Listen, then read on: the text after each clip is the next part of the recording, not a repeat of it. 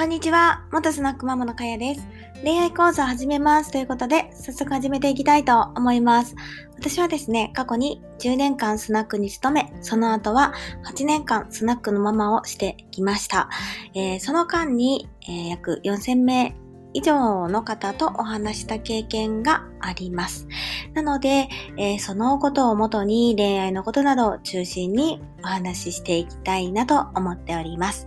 今日は何を話そうかなと思ったんですが、初対面こそ気を使えということについてお話をしていきたいなと思います。これはどういうことかというと、えー、自分語りをしないっていうことなんですね。えー、人はついつい自分のことをあの喋るのが気持ちよくって、結構自分はこうしてきたんだよ、ああだったんだよっていう話をしてしまいがちです。でも、えー、初対面の時にですね、相手の人がどういう方っていうのをわからないのに、身の上話をされても、えー、聞き、聞き手側きは点々点ってなってしまうんですね。なので、あの、初対面こそ、相手の話を引き出してあげる。そして、聞きが、聞く側に徹しておくっていうのが鉄則かなと思います。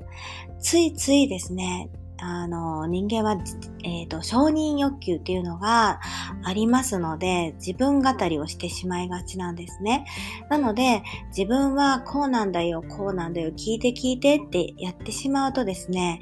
相手は、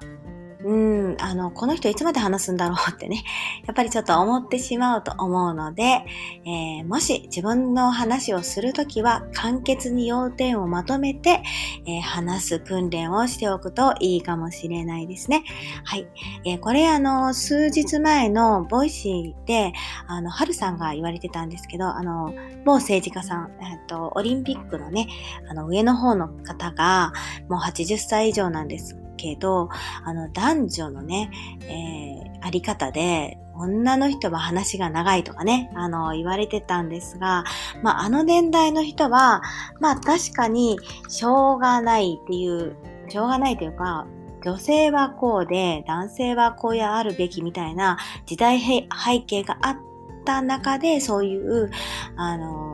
話が出たんだから、多分あれはあれで本心なんだから仕方ないっていうところがあるんでしょうねっていう話をしてしてたんですけど、